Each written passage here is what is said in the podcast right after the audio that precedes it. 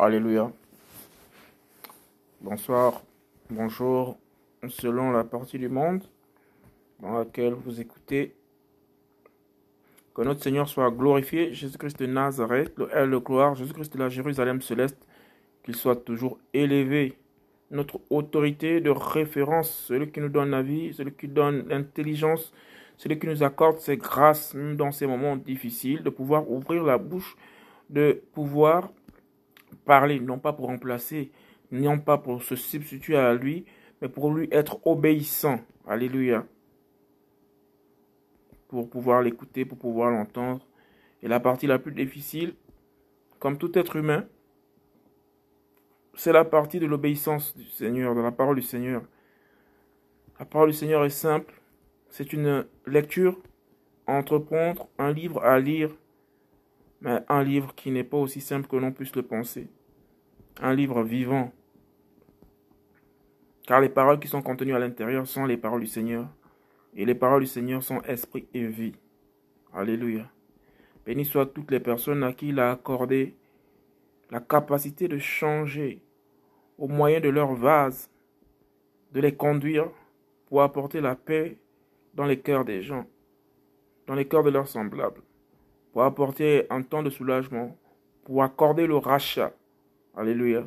Comme nous venons de le voir avec Cornelius euh, dans, le livre des Actes des Apôtres, il n'avait pas compris le songe du Seigneur euh, lorsqu'il a vu la nappe de, table attachée aux quatre coins. Alléluia.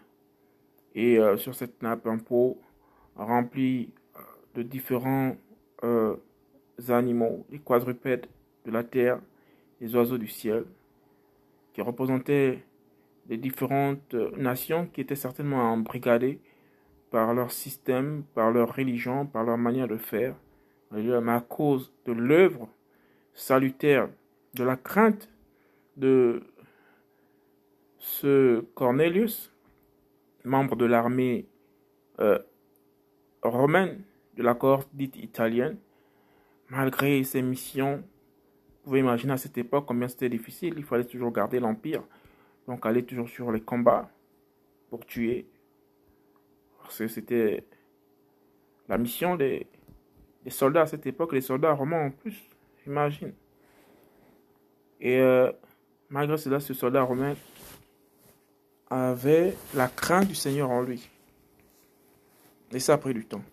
Parce que la parole est claire par le moyen de l'ange, lorsque l'ange va la rencontre de Petros, Shimon Petros, pour lui dire que l'offrande de Cornelius est enfin montée et le Seigneur s'est souvenu de lui.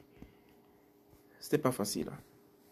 Mais il a fallu un juif pur, circoncis lui-même, qui aille apporter la, la prédication.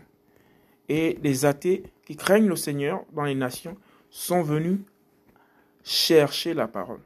C'est-à-dire qu'il y a une vision qui est donnée à Cornelius de la part du Seigneur et une vision qui est donnée à Cornelius, à, Pierre pour arrimer les visions d'autres temps en Jopé et à différents endroits, les deux ont reçu des rêves, des visions. Chacun n'ayant pas l'interprétation du rêve de la vision, il a fallu encore que les explications leur soient données avec exactitude. Alléluia. Et on comprend que le Seigneur avait l'intention de faire descendre sa gloire. Alléluia. C'est bien de lire les Écritures et qu'on comprend dans les Écritures que, en dehors du jour de la Pentecôte, quand l'Esprit est descendu sur euh, ceux qui étaient là, donc les Juifs circoncis, c'est la parole qui été révélée aux Juifs d'abord dans un premier temps. Et là, on voit maintenant, au fur et à mesure que nous progressons, dans la puissance du témoignage, parce que nous sommes dans les actes des apôtres, le livre du témoignage, que Jésus-Christ aussi a permis aux circoncis de regarder en face de les non-circoncis, c'est-à-dire les nations, recevoir la gloire du Saint-Esprit. Et tout ça, c'est merveilleux parce qu'en fait, on remarque ça aussi avec les vrais croyants de nos jours. Lorsqu'un vrai enfant qui est rempli de l'Esprit du Seigneur, qui se met selon l'appel, selon l'autorité, selon l'écoute qu'il a du Seigneur de l'entendre et d'obéir à le champ d'action dans lequel le Seigneur lui a demandé d'agir, ben le Seigneur, comme on l'annonce, on peut le voir dans la prédication de, de, Pierre ici, de Pétros. Pétros fait la prédication, il fait le témoignage de Yoshua Mastia, et nous voyons bien comment il est en train de décrire la croix, celui qui a l'esprit, comme dit la parole, il doit témoigner de la croix, il doit témoigner de la résurrection, il doit témoigner de l'Élohim qui a marché au milieu des hommes. Et Pétros, dans, son cheminement, dans son langage, dans la, prédication qu'il est en train de donner ici, dans le livre des Actes des Apôtres, on voit bien comment Pétros respecte comme ça par l'Esprit pour témoigner que Jésus-Christ est ressuscité pendant qu'il est en train de donner sa prédication, pour témoigner qu'il est, euh, il a été emmené à la croix, il a été pendu au bois, tout ça, il est en train de délivrer la puissance de, de la croix qui est une folie pour ceux qui périssent et euh, qui est une œuvre salvatrice pour ceux qui sont appelés à l'élection de Christ. C'est ce, sens-là. Et il y a beaucoup de passages comme ça dans, les évangiles et dans, les, le, témoignage où les vrais serviteurs qui, qui craignent euh, le Seigneur euh, à cette époque-là, témoignaient de la puissance de la résurrection de la croix, témoignaient de, de, de, des crucifixions, de, des flagellations, de ce que Jésus-Christ a subi et souffert pour que nous soyons tous sauvés. Et nous pouvons le lire comme ça entre les lignes, comment ils sont en train de témoigner de la naissance de, Jésus-Christ. Chacun, à son niveau, relate ces choses. Et même les, les, les, les, les, prophètes d'autrefois ont témoigné aussi de la naissance euh, anormal de Jésus-Christ, alors que ces événements n'étaient pas encore près d'arriver. Nous sommes à 2000 ans, 3000 ans, 4000 ans derrière, et ces, prophètes d'autrefois disaient déjà que la Vierge sera enceinte.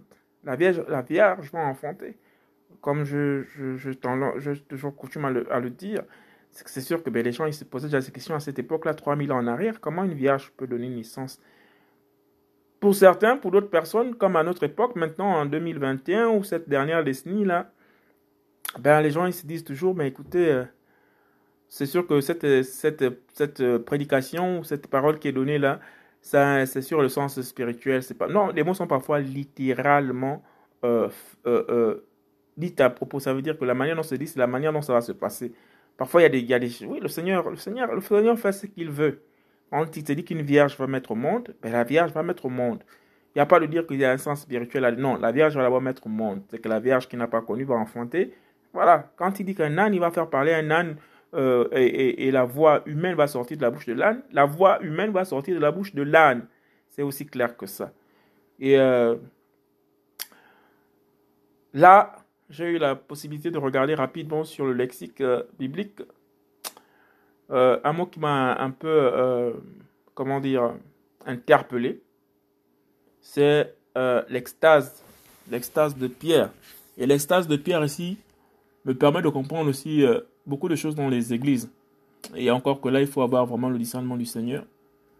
Ben, moi, quand je ne suis pas trop en phase avec ce qui se dit, peut-être que c'est la vérité et que j'ai peut-être un peu de doute, comme tout le monde. Hein on est souvent un peu dubitatif alors que quelqu'un est en train de dire la vérité. Mais c'est après, au fur et à mesure que la personne euh, rentre dans les propos, tu sens que oui, la personne ne connaît pas le Seigneur, mais au départ, on a tous tendance à, à émettre un, doute. On, est toujours sur la réserve parce qu'il faut être prudent comme les serpents, comme déclare, la parole. Et c'est après qu'on se dit. Et même, euh, il y a des fils, moi ça m'est arrivé plusieurs reprises, à plusieurs reprises. Je suis convaincu que cet enfant est du Seigneur, ce monsieur du Seigneur, cette dame parle du Seigneur, mais il peut arriver comme ça et tout après plusieurs euh, fois, plusieurs écoutes, d'arriver de douter. Alors que j'ai vu des œuvres qui ont été faites, que le Seigneur a travaillé, mais ça arrive comme ça. Ou encore, je reçois des songes. Surtout quand un enfant est vraiment appelé, je reçois des songes où l'enfant est dans une posture où la personne qui parle, qui prêche, à qui j'ai déjà accordé du crédit, mais je vois dans des visions et des songes que cette personne, par exemple, des cornes, ou bien cette personne a des insignes qui sont attachés à, quelque chose de diabolique, voilà. Mais après, je me réveille, je me dis, ah, comment ça? Et si tu n'es pas éclairé par le Seigneur, l'ennemi nous envoie souvent des choses qu'on doit pour nous perturber. Mais au fur et à mesure que tu, constates qu'en fait, c'est, souvent comme ça, notre âme et notre esprit est souvent troublés. Alléluia.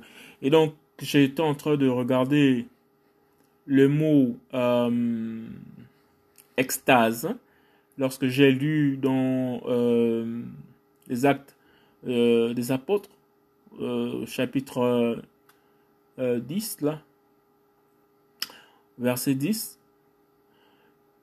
Et il eut, alléluia,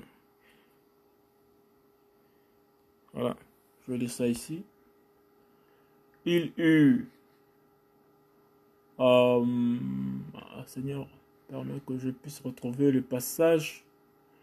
Je vais lire ça dans la Bible, la Bible, la Bible de Yoshua Massia, acte chapitre 10,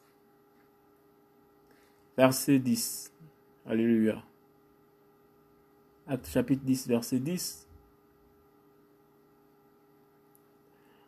verset 10. Ok Mais il eut faim et voulut prendre de la nourriture, mais pendant qu'on la lui préparait, il tomba en extase. Voilà. Tomber en extase, en fait, ça m'a un peu intrigué là. C'est vrai, je sais, je sais ce que ça veut dire extase. Mais dans le contexte là, souvent l'extase ici est souvent employé pour les gens qui sont qui fument souvent euh, des drogues dures, hein. euh, donc ils se retrouvent dans, dans, un, dans, dans, une, dans un autre niveau de leur mental et euh, ils ne savent pas exactement ce qui se passe ici. Mais la parole du Seigneur a bien voulu utiliser ce mot et là, du coup, ça m'a interpellé. Et parce que j'avais un peu des doutes sur, non pas sur le, caractère même du, du, du, mot, mais en fait, pourquoi Pierre euh, tombe en extase en fait? Quelle est la relation? Parce qu'il est éveillé, on dit que c'est la sixième heure. Et la sixième heure correspond à, midi chez les, chez, chez, les juifs. Et donc il devait s'apprêter à manger. Et euh, au moment où il a eu faim, quand il sort de sa prière, quand il allait prier, et, et là le Seigneur l'a saisi. Et euh, du coup, dans, dans, dans, dans, ma manière de, penser, je me suis dit, waouh, cette expression que le Seigneur a utilisée ici, extase, c'est un peu donc ce que je vois là. On va commencer d'abord dans le plan euh, ordinaire. Dans nos cultures, je vais prendre pour ce qui concerne les traditions africaines par exemple, je me souviens de beaucoup de rites initiatiques. Vous savez, on grandit dans un environnement où euh, tout le monde doit forcément aller euh, protéger sa famille, protéger ses enfants. Et donc, on est dans des traditions assez, assez attachées euh, à nos rites et cultures, des initiations, vous assistez aux veillées dans l'enfance. Et la parole est prêchée, elle est dite, mais on se dit que c'est des choses qui reviennent d'ailleurs, ça fait partie du monde occidental, c'est pas pour nous, à cause de la mauvaise interprétation des choses.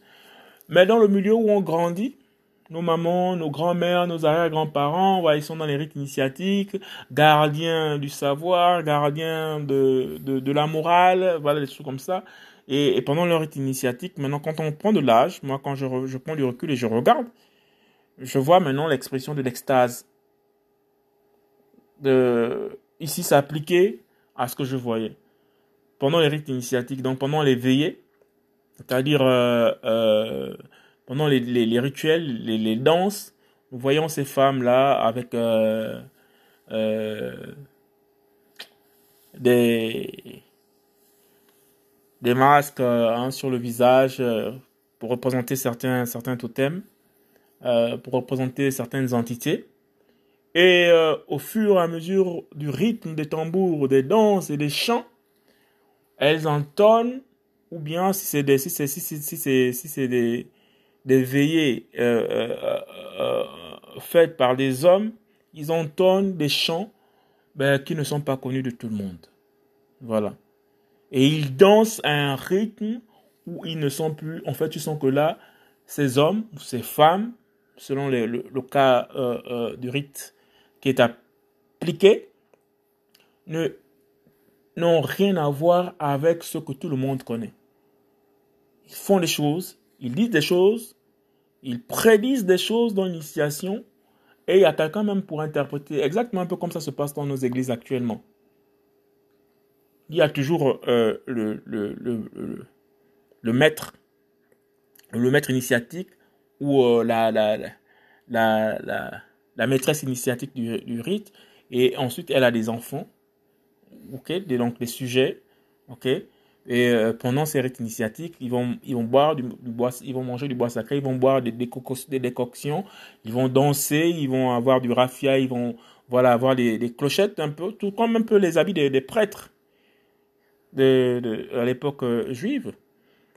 Sauf qu'ils ne sont pas parés d'or, mais là, ils sont parés des, des, trucs comme des, des, petites lampes, euh, comment dire, des miroirs concassés comme ça et tout, qui reflètent la brillance, voilà, avec beaucoup de, trucs attachés, des clochettes qui, à chaque fois qu'ils marquent le pas, gling, gling, gling, gling, gling, ça sonne, ça, voilà, c'est comme si, un peu comme dans, dans, dans, dans, les habits des grands prêtres, quand ils allaient dans le temple, quand le prêtre, le grand prêtre se déplaçait, il y avait, il y avait des clochettes, tout ça, et puis l'habit était spécial, donc ils ont cette, cette, cette prestance, euh, de, de, de, s'habiller de manière assez euh, euh, atypique, parce que c'est le rituel, voilà.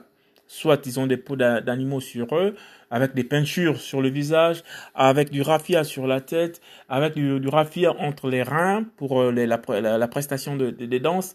Et, et, à leurs pieds, au niveau des chevilles, effectivement, il y a attaché aussi des, choses, voilà, à leurs mains, soit une machette, soit quelque chose de symbolique, soit un chasse-mouche.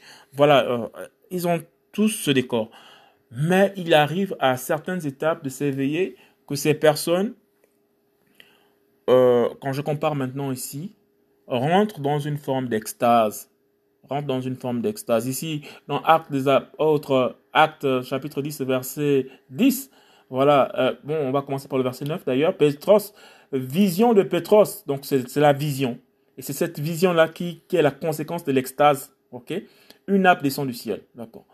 Et le lendemain, comme ils marchaient et qu'ils et qu'ils approchaient de la ville, Petros monta sur le toit vers la sixième heure pour prier. Mais il eut faim et voulut prendre la nourriture. Mais pendant qu'on la lui préparait, il tomba en extase. Ok, c'était tout le sens de cette interpellation. Alors quand il tombe en extase, non, je regardais Extase là. Alléluia. Voilà. Tombe en extase, ben comme ces, ces, ces, personnes, hein. Satan est toujours là en train d'imiter. Alors l'extase ici, euh, la définition, tout mouvement d'une chose depuis sa place, c'est l'extase. Et euh, oui, par rapport à nos traditions, par exemple, pour ce qui concerne les traditions euh, de ma contrée, euh, du pays d'où je viens, en Afrique, là-bas, au Gabon, par exemple, c'est le cas de le dire, et puis c'est répondu un peu dans, dans la sous-région euh, euh, de l'Afrique au sud du Sahara, c'est pratiquement un peu les mêmes choses. Alors, dans les rites initiatiques, pendant leur, les, veillées, là, et euh, l'extase, ils, ils, sont en forme, dans une forme d'extase. Hein. C'est-à-dire tout mouvement d'une chose depuis sa place, alléluia, modification depuis son état, modification depuis son état, alléluia, déplacement. C'est la première explication qu'on a de l'extase. Et un trouble de l'esprit par rapport à son état normal. Ça, c'est la deuxième explication. Aliénation de l'esprit avec des réactions semblables à celles d'un lunatique. Les lunatiques, ce sont les fous qui sont atteints de schizophrénie. Ou à celle d'un homme qu'une émotion soudaine transporte comme s'il était hors de lui. Ça, on peut regarder ça dans les concerts. Par exemple, les enfants qui sont les jeunes filles et les jeunes euh, garçons qui vont dans les concerts, ou bien encore les fans, là, comment ils crient. Euh, ils sont parfois incontrôlables. On les voyait par exemple pendant les concerts de Michael Jackson ou les concerts des grandes stars, comment ils, ils, perdent complètement euh, leur état d'âme, leur conscience, et ils sont dans un autre, euh, voilà, comme disaient certains, dans le nirvana ou je sais pas trop quoi. Voilà, la deuxième explication continue toujours en disant, bien qu'ils soient réveillés, voilà, ils sont réveillés, ils sont conscients, son esprit quitte tout environnement et il est entièrement fixé sur les choses divines. Voilà, là on est sur le principe des initiés là. Alléluia, nous nous sommes initiés à Christ. Christ nous a initiés à lui, nous sommes dans Christ. Mais pour les hors Christ, voici ce qui s'applique aussi. Euh, l'environnement, il est entièrement fixé sur les choses divines et ce qu'il perçoit avec ses yeux et ses oreilles lui est en réalité montré par Dieu. Ok, Maintenant, allons-y savoir quel Dieu montre à qui? Pendant l'extase, cette extase où, euh, euh, il est complètement déconnecté euh, de l'environnement dans lequel il est pour avoir cette illumination. Alléluia. La troisième explication ici, c'est la stupeur. L'extase décrit aussi la stupeur. L'extase décrit l'état de celui qui, selon l'importance ou la nouveauté d'un événement, est rempli d'un mélange de crainte et d'émerveillement. Cette euh, dernière explication, normalement, euh, s'applique à ce qu'on voit souvent dans les églises, en général, euh, où en vérité, s'il y a vraiment l'Esprit du Seigneur qui est là, ben, c'est la gloire du Seigneur descend parce que généralement, ce qui se passe, c'est parce que pendant que le Seigneur permet à ses enfants, c'est-à-dire celui qui porte par exemple la parole au moment de la prédication ou bien au moment de l'exhortation, ou ça peut être ailleurs, hein, parce que le Seigneur allait souvent dans les foules, euh, prêcher sa parole, lorsque la parole était prêchée avec vérité, ben la gloire descendait pour témoigner. Voici, je pense que cela concorde avec euh, le témoignage de Jésus-Christ. Après les évangiles, les quatre évangiles, on a le témoignage de Jésus-Christ, donc notamment des actes, euh, alléluia, notamment les actes des, des, des apôtres. Le témoignage de Jésus-Christ, alléluia. On a les actes des apôtres, on a les quatre évangiles, on a les actes, on a Jacques, on a Galates, on a Thessaloniciens 1 et 2, Corinthiens 1 et 2, Romains, Éphésiens, Philippiens, Colossiens, Philémon, eh bien, vous connaissez euh, tous les autres livres, là. 1 Timotheus, Titos, Petros 1, Petros 2, Timotheus 2, Yehuda, Hébreu, Johanna 1, Johanna 2, Johanna 3 et Apocalypse. Ça, c'est le témoignage. Alléluia. Ça, ce sont les témoignages. Et ce qui ressort de ces, ces différents témoignages, c'est que quand l'évangile est proclamé, c'est que les quatre évangiles, le socle, Alléluia, l'évangile, c'est les quatre livres, c'est ça nous rappelle à l'équilibre. Et quand la, donc la vérité de Jésus-Christ est prêchée, Jésus-Christ de Nazareth est prêché, la gloire descend. Donc le témoignage descend. Voici pourquoi je pense, à mon avis, que ces livres-là se suivent comme ça et tout pour effectivement déclarer. C'est qu'il n'y a que quatre évangiles, mais après maintenant dans le témoignage, tous les autres livres-là, il y en a tellement parce que c'est sûr que la manifestation de la gloire du Seigneur est tellement forte. C'est-à-dire que quand, quand la, prédication est faite d'un cœur sincère et menée par l'Esprit, parce que c'est l'Esprit qui témoigne. C'est l'Esprit qui prend ce qu'il y a dans le Seigneur pour nous mettre dans nos bouches et dans les bouches de tous les croyants qui, ont vraiment la crainte du Seigneur et qui obéissent à la parole du Seigneur. Pour accompagner, pour que tu ne sois pas isolé dans cette, dans cette histoire, parce que c'est pas ton histoire à toi, c'est l'affaire du Seigneur. Pour accompagner, il faut maintenant que la gloire du Seigneur puisse descendre. Et pour que la gloire du Seigneur puisse descendre, il faut être mandaté par le Seigneur. C'est ce que Pierre a reçu. D'accord, le fait qu'il soit disciple, qu'il soit concentré à Jérusalem, aux Juifs en particulier, le message. Mais il se rend compte que là, maintenant, il a une vision pour aller déclarer la parole et l'évangile aux nations. Et lorsqu'il va déclarer la parole de l'évangile aux nations, effectivement, dans les nations, il y a des gens qui craignent aussi le Seigneur. Des incirconcis. Et lorsque les circoncis, c'est-à-dire les juifs qui sont coupés du prépuce, vont voir que mais les nations aussi, donc, ils reçoivent le Saint-Esprit, ben, la gloire du Seigneur va descendre. Parce que d'abord, à la base, Pétros, alléluia, Shimon Pétros, Simon-Pierre, est un élu du Seigneur, est un appelé du Seigneur pour proclamer la parole du Seigneur. Et en la proclamant, non pas qu'il a décidé de la proclamer de lui-même, on a bien vu qu'il y a eu une vision, il avait du mal à interpréter cette vision, à tel point même que sachant que c'est le Seigneur, lorsque le Seigneur propose quelque chose, il dit non, Seigneur, je ne peux pas manger, euh, euh, je ne mange rien d'impur de, ou de sué. Le Seigneur lui dit que non, ce que, ce que le Seigneur a déclaré pur, ne le regarde pas comme impur. Donc, malgré qu'il sait que c'est le Seigneur qui lui montre ses visions, lui, il rentre en, en, en, en discussion avec le Seigneur pour dire, ah non, non, non, Seigneur. Pourtant, le Seigneur est déjà dans le ciel et dans toute sa gloire mais il a encore l'occasion ici de de, discuter avec le Seigneur que non, ça, je ne peux pas manger. C'est, tout ça, c'est les lois, c'est les ordonnances. Voilà, c'est comme ça qu'on a grandi. C'est nos coutumes, comme ça. Mais je ne peux pas manger parce qu'il y a ta parole qui déclare ça. Or, on n'est plus sous la loi, on est sous la foi. Mais entre-temps, le Seigneur est en train de lui montrer que là, pendant qu'il devait aller proclamer la parole, c'est-à-dire qu'il devait aller manger les gars qui étaient en face de lui, parce que on, nous regarde comme des animaux. Voici pourquoi le diable vient nous faire la, la, la, cette mafia spirituelle là pour bouffer nos âmes, pour, pour, prendre nos vies et les casser n'importe comment. Ce qui nous regarde comme de, comme de la chair animale. Ce que la parole déclare. Les quadrupèdes, hein, les différents quadrupèdes, des oiseaux. Et donc, quand, quand Pierre va proclamer l'évangile, proclame l'évangile de gloire, les animaux que nous étions, nous devons nous transformer maintenant en d'autres types d'animaux, c'est-à-dire des agneaux maintenant qui suivent l'agneau, qui entendent véritablement la voix. Et pour entendre véritablement la voix, il faudrait écouter d'abord la parole qui est prêchée. Parce que la parole déclare bien que s'il n'y a pas de prédicateur, comment est-ce que les gens peuvent-ils être sauvés s'il n'y a pas des gens qui annoncent l'évangile, s'il n'y a pas des gens qui annoncent la parole? Comment les gens peuvent-ils être sauvés? Comment écouteront-ils? Alléluia. Comment écouteront-ils? S'il n'y a pas de prédicateur, s'il y a, si personne annonce l'évangile. Donc Pétros va annoncer l'évangile. Il est trempé dans l'esprit du Seigneur. Il a déjà reçu, il a marché avec le Seigneur. Il a mangé avec le Seigneur avant la résurrection. Il a mangé avec le Seigneur après la résurrection parce que la parole nous déclare encore qu'il a vécu 40 jours, avec 40 jours et 40 nuits avant de repartir.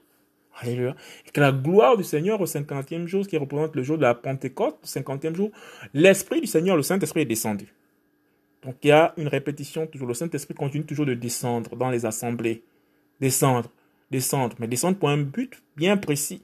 Et là, il a fallu que le Saint-Esprit aille agréer non seulement les aumônes qui étaient faites par Cornelius pour euh, le peuple, mais ceux qui bénéficiaient de cet environnement, qui craignaient le Seigneur, il fallait aussi maintenant non seulement ils sont dans la crainte du Seigneur, mais ils n'ont pas la présence d'esprit du Seigneur. Ils sont tout simplement obéissants. Et le Seigneur a cent ans fait ces choses. Pour démontrer maintenant qu'il a donné aussi au Seigneur, euh, aux nations, euh, le Saint-Esprit, ben il va envoyer un de ses serviteurs. Il va envoyer Pierre. Voilà. Et ces personnes qui vont recevoir le Saint-Esprit aussi ont déjà la vision, les anges aussi, les anges déjà parlé pour dire que voilà. C'est ce qui est bien avec le Seigneur. Quand on craint vraiment le Seigneur, moi, il m'est arrivé à plusieurs reprises quand je vais dans une assemblée, à l'époque où je fréquentais encore les églises, les paroles que j'étudie, les paroles que j'étudie à la maison, pendant que je suis en train de bouquiner, avant d'aller le dimanche le samedi à l'assemblée, et je me rends compte finalement que quand le pasteur ou le prédicateur sait qu'il va prêcher, c'est pas c'est pas littéralement tout le texte, hein, non.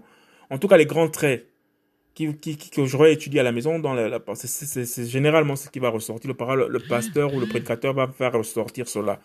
Je dis ouais, donc celui-là il dit la vérité parce que comment moi je ne sais pas quel est son programme et puis il, fait des prédictions comme ça, des, sa prédication, son, son, son, sa, sa, prêche et c'est exactement ce que j'ai pu regarder. Je dis, bon, ok, donc là, ce monsieur, il a vraiment l'esprit du Seigneur parce qu'il n'y a pas de raison que ça ne marche pas. Et c'est ce qui vient de se passer ici, là, avec Cornelius et puis euh, Petros Shimon. Petros reçoit une vision. Il demande même au Seigneur l'explication de la vision. Il n'arrive pas à comprendre l'explication de la vision.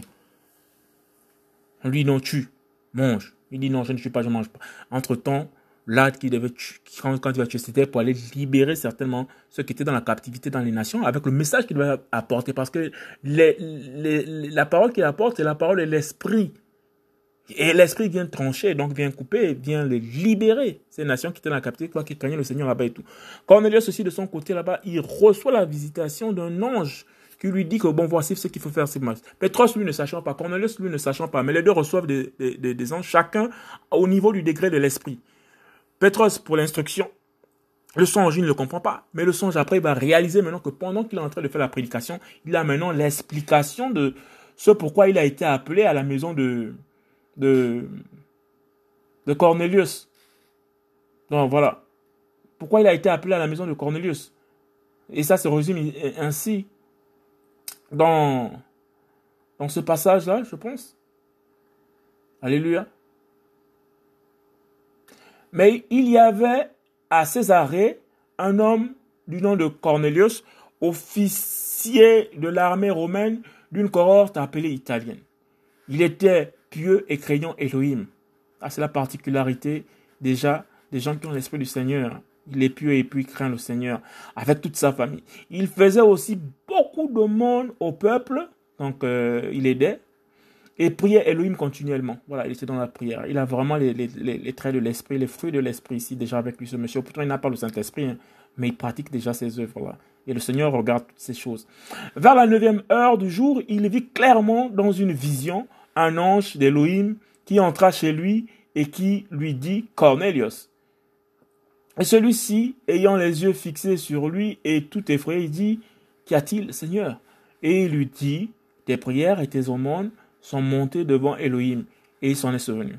Maintenant, envoie un des hommes à Jopé, fait venir Simon, qui est surnommé Pétros. Alléluia. Donc de Césarée à Jopé. Le Seigneur agit avec euh, Pétros à Césarée et euh, il agit avec Cornelius à Césarée. En même temps, pour la même mission et la même vision, il agit aussi avec Pétros à Jopé. Alléluia. Il va, comme l'histoire euh, nous dit ici, la parole nous dit qu'il va envoyer effectivement des personnes là-bas aller rencontrer euh, Pétros. Et dès que l'ange, lui, qui lui parlait, fut, fut parti, Cornelius appela deux de ses domestiques et un soldat craignant Elohim d'entre ceux qui se tenaient près de lui. Et après leur avoir tout raconté, il les envoyait à Jopé. Alléluia. Voici Pétros. Il est aussi à, à, à, à Jopé, là.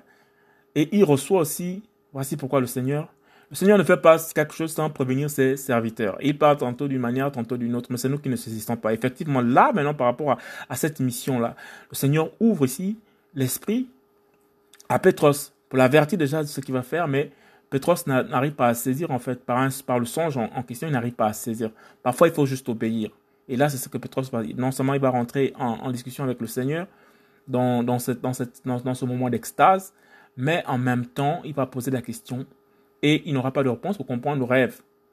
Maintenant, pour comprendre le rêve, il a fallu qu'il aille commencer la prédication et à la fin de la prédication, il va maintenant finalement comprendre. Et le lendemain, comme il marchait et qu'il euh, approchait de la ville, Pétros monta sur le toit vers la sixième heure pour prier. Mais il eut faim et voulut prendre de la nourriture. Mais pendant qu'il la lui préparait, il tomba en extase. Donc, Pétros, nous sommes sur euh, ce qu'on est en train de l'extase. Pétros va se retrouver comme dans plusieurs assemblées.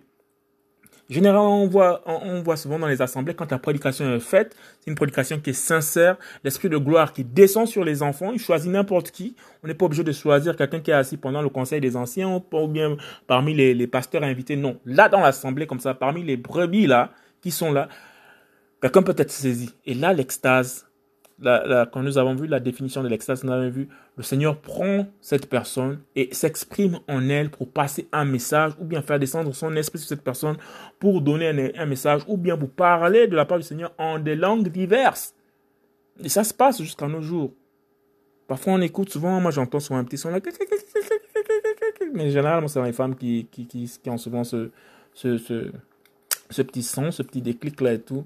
Et après, euh, elle parle soit en langue, elle continue à euh, parler en langue, ou bien euh, en, en, langue audible, c'est-à-dire que tout le monde peut entendre ce qu'elle est en train de dire. Ou bien en langue inaudible, c'est-à-dire elle parle avec l'esprit. Alléluia.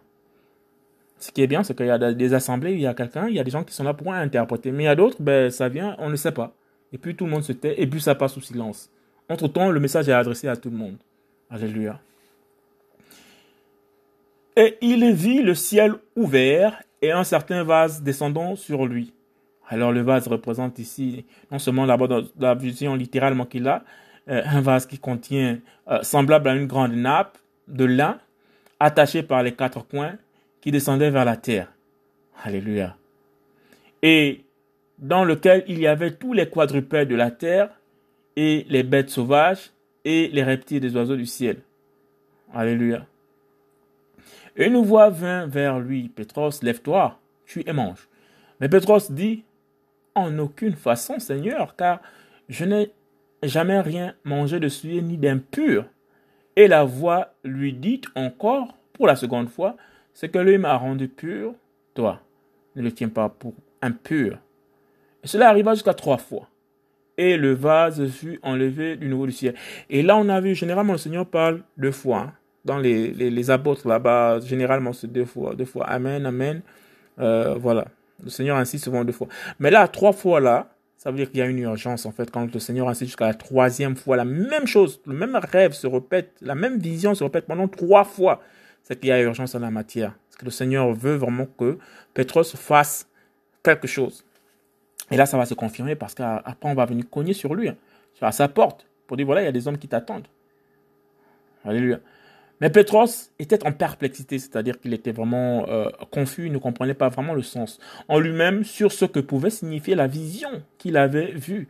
Voici que les hommes envoyés par Cornelius, s'étant informés de la maison de Shimon, se tenaient. Alors le Seigneur ne l'attend pas du tout. Hein. Le Seigneur n'attend pas Petros le temps de comprendre le rêve.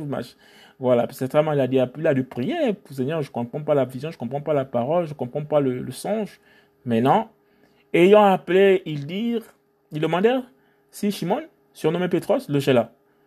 Mais quand Petros réfléchissait sur la vision, donc c'est Ali qui était en train de se poser la question, Seigneur, ça veut dire quoi cette vision? Seigneur, c'est quoi? Je n'arrive pas à comprendre. Pourquoi je dois manger des... Voilà, il est en train de réfléchir ça.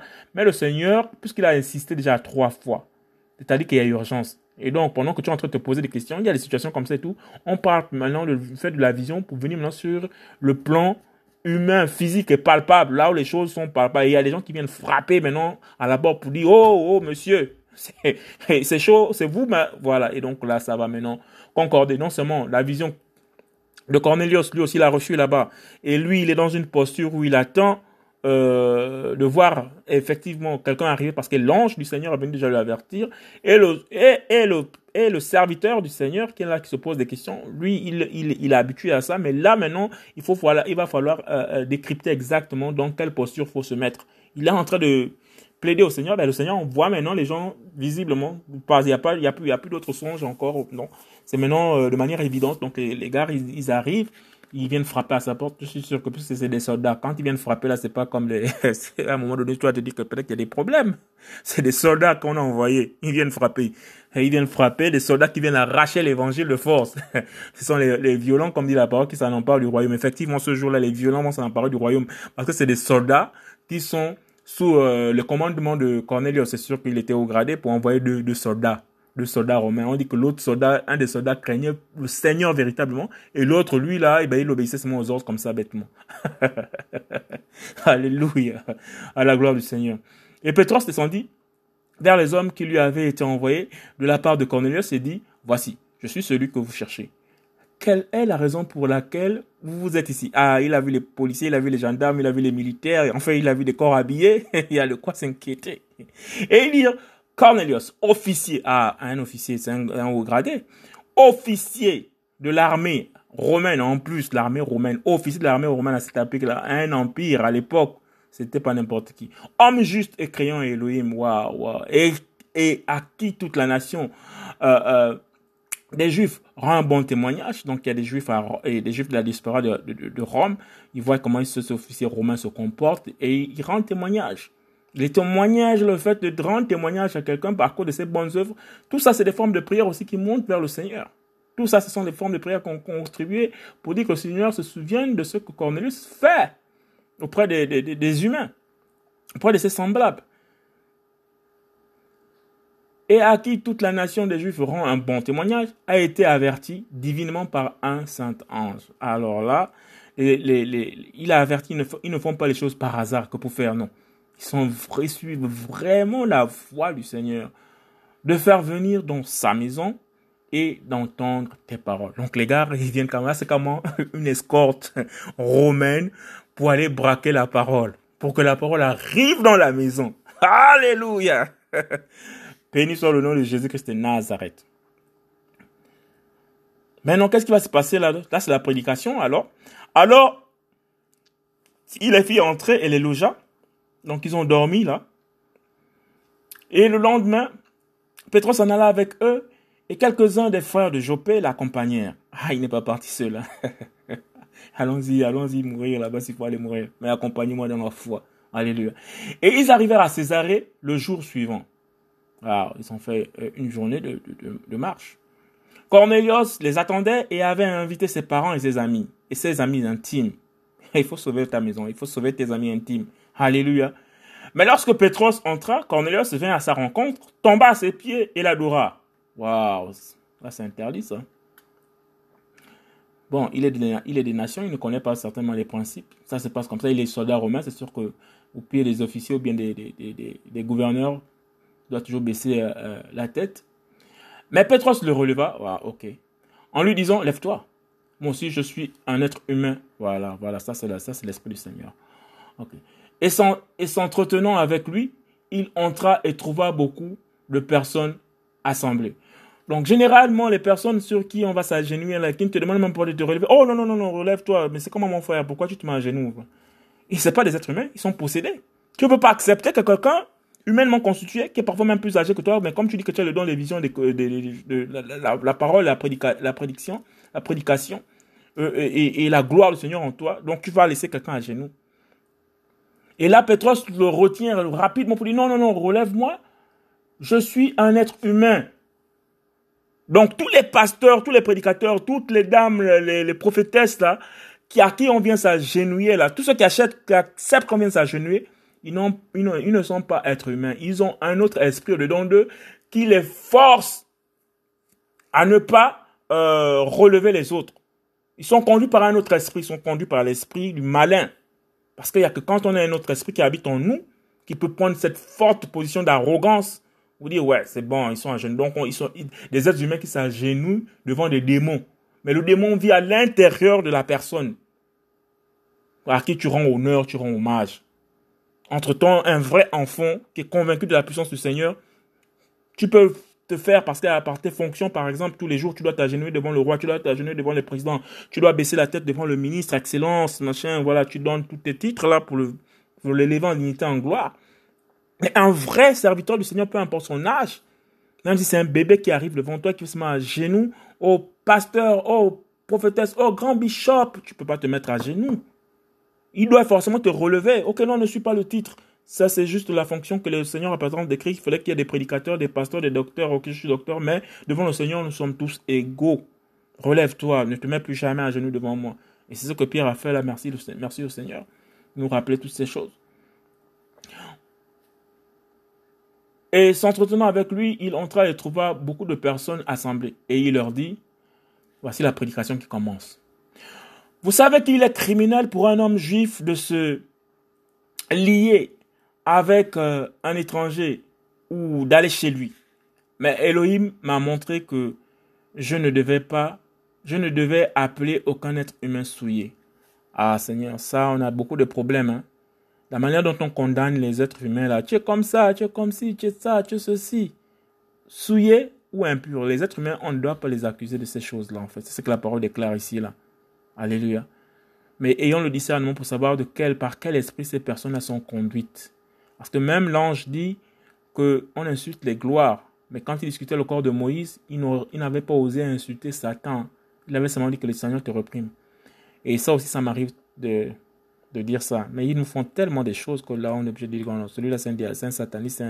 Bon, quand on dit c'est un sataniste, là, c'est pas des excuses. Maintenant que je sais pas, je ne cherche pas à embellir. Mais bon, c'est peut-être pour euh, dire de quel esprit il est animé. Mais ici, en fait, pour moi, en ce qui me concerne, là, je viens d'apprendre quelque chose de très, très fort. Il faudra que je puisse peser mes mots avant de les sortir. Ne pas accuser les gens tout le temps. De chasser seulement l'esprit qui est au-dedans, qui, qui les met dans, dans cet état-là au nom de Yoshua. Seigneur, merci pour cette révélation. Et il leur dit, vous savez qu'il est criminel. Waouh. Pour un homme juif de se lier avec un étranger. Donc les étrangers, les nations n'avaient pas le droit de se mettre dans le même euh, établissement, le même banc, le même, euh, endroit, le même environnement que, les juifs. Ou d'aller chez lui. Waouh, c'était fort à cette époque-là.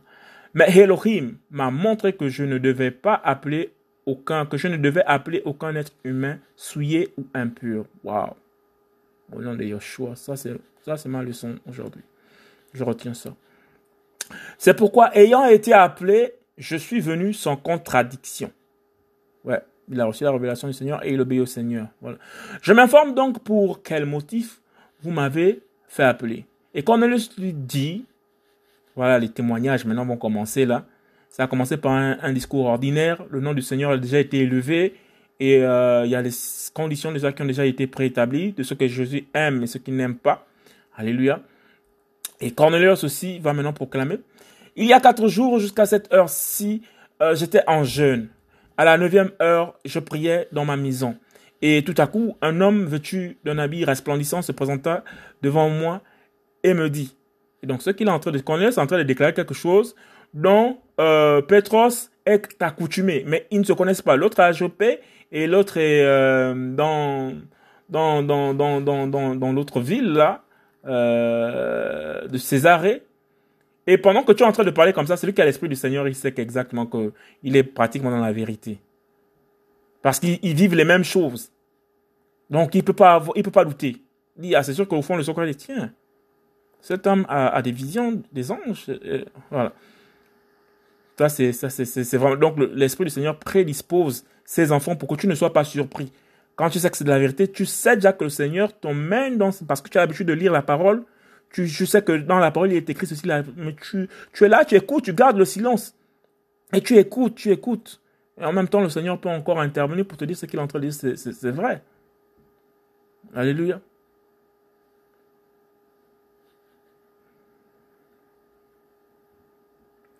Alors, euh, voici. Lève-toi, descends, pars avec ces hommes, car c'est moi qui les ai appelés. Voilà, euh, je suis en train de chercher un nom là.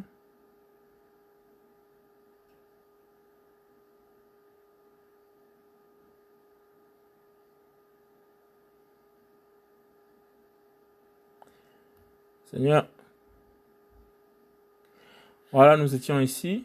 C'est pourquoi, ayant appelé, je suis venu sans contradiction et je m'informe donc pour quel motif vous m'avez fait appeler. Et Cornelius lui dit, il y a quatre jours, jusqu'à cette heure-ci, euh, j'étais en jeûne. À la neuvième heure, je priais dans ma maison et, tout à coup, un homme vêtu d'un habit euh, resplendissant se présenta devant moi et me dit, Cornelius, ta prière est exaucé. Et Elohim s'est souvenu de tes aumônes. Envoie donc quelqu'un à Jopé et convoque Shimon, surnommé Petros. Il loge dans la maison de Shimon, le, corroyeur, près de la mer. Waouh, le Seigneur donne carrément des. Ça, c'est un GPS. le Seigneur est trop précis, quoi. je suis sûr que quand Pierre écoutait tout ça, au fur et à mesure que le témoignage, parce que c'est bon souvent de témoigner, Fais sortir ce que tu as dans ton cœur. Et on apprécie et on sait si ça vient du Seigneur ou ça vient du malin. Toutes ces précisions-là, ah, le Seigneur est trop fort. C'est sûr que quand il écoutait, quand Petros écoutait Cornelius, là, là, là, au fur et à mesure qu'il déroulait comme ça, ça, il savait déjà par l'Esprit du Seigneur qui était au-dedans de lui que bon, cet homme est de la vérité. Quand il sera venu, il te parlera. Alléluia. Maintenant, il est venu. Maintenant, il doit te parler. À l'instant, donc, j'ai envoyé quelqu'un vers toi et tu as bien fait de venir. Maintenant, donc, nous sommes tous présents devant Elohim pour entendre toutes les choses qui t'ont été ordonnées par Elohim. voilà maintenant la perplexité de, de, Petros qui va maintenant se développer là. Toutes les questions qui s'est mises à poser dans le, le rêve et les visions là. C'est vrai qu'on doit toujours aller au pied du Seigneur, aller demander, mais parfois la réponse n'est pas là. La réponse doit maintenant être sur le plan pratique. Et il n'a pas prévu ça que c'est sur euh, une prédication au milieu des personnes qui ne, qui ne connaît pas, qui n'a pas fréquenté, lui qui est juif, qui n'a pas le droit d'aller dans ces nations-là, parce qu'ils ne sont pas des juifs, et partager et s'asseoir avec eux. Là, maintenant, l'Esprit du Seigneur va lui révéler la vision et la perplexité qu'il avait et tout. Il est resté dans la prière. Mais c'est quoi cette vision de, de, ces, de, ces, de ces, ces viandes impures que je dois manger, je dois tuer? Voici maintenant tuer et manger les viandes impures. Mais Pétros ouvrant la bouche dit, là c'est l'esprit hein, maintenant du Seigneur. C'est Pétros qui ouvre la bouche, mais c'est l'esprit du Seigneur maintenant qui agit. Alléluia. En vérité, je comprends qu'Elohim n'a pas égard à l'apparence des personnes, mais qu'en toute nation, celui qui le craint et qui pratique la justice est accepté par lui. Telle est la parole qu'il a envoyée aux fils d'Israël, leur prêchant l'évangile de la paix par Yeshua Massia, qui est le Seigneur de tous. Il a posé le décor. Le nom du Seigneur est déjà sorti, il s'est déjà élevé.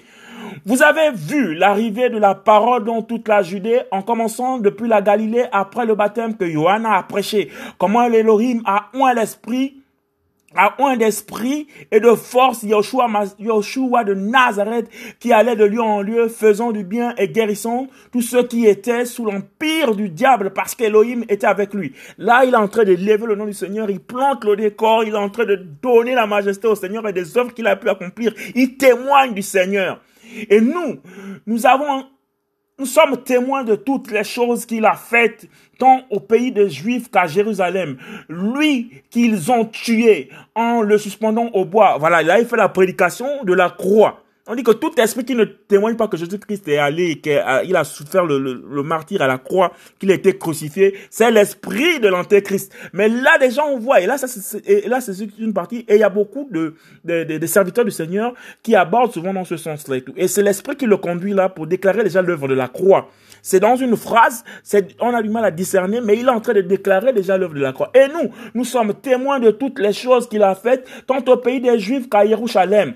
Lui, ils ont tué en le suspendant au bois. Elohim l'a ressuscité. Voilà, il parle maintenant de la résurrection. Il a parlé de l'œuvre de la croix, la, la crucifixion de Jésus-Christ de Nazareth. Il a parlé de la guérison par l'esprit. Il est en train de témoigner. Ça, c'est le véritable témoignage.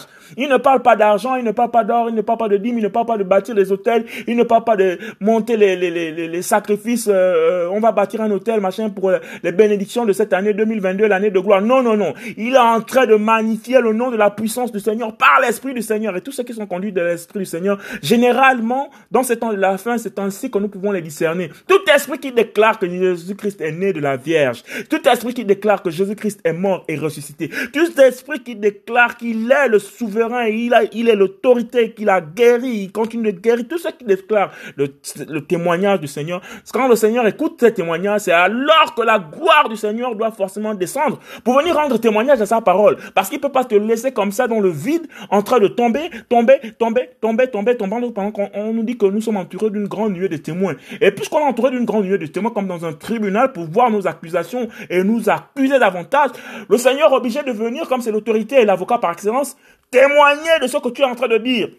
Continuons dans le verset 40. Elohim l'a ressuscité troisième jour, le troisième jour, et lui a donné de manifester en apparaissant non à tout le peuple, mais aux témoins choisis d'avance par Elohim, à nous qui avons mangé et bu avec lui, après qu'il fut ressuscité des morts. Il a parlé de la résurrection des morts. Il a parlé du retour de Jésus-Christ dans lequel, avec lequel ils ont marché. Alléluia.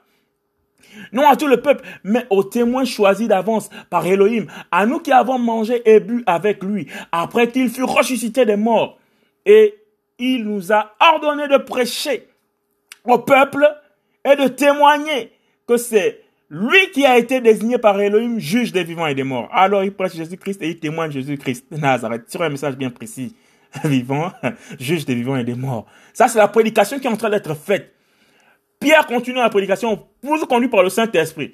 Tous les prophètes rendent de lui le témoignage que quiconque croit en lui reçoit le pardon des péchés par son nom.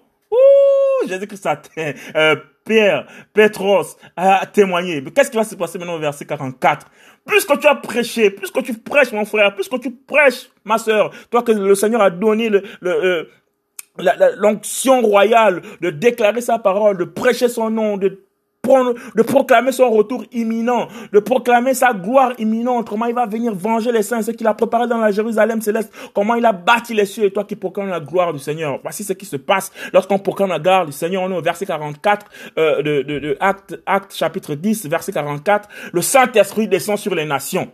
Après avoir préparé euh, la prédication de la gloire. Non pas qu'il est préparé, mais se laisser conduire par l'Esprit. Et toutes ces paroles, ces paroles de l'Esprit sont sorties pour déclarer tout ce que le Seigneur a fait.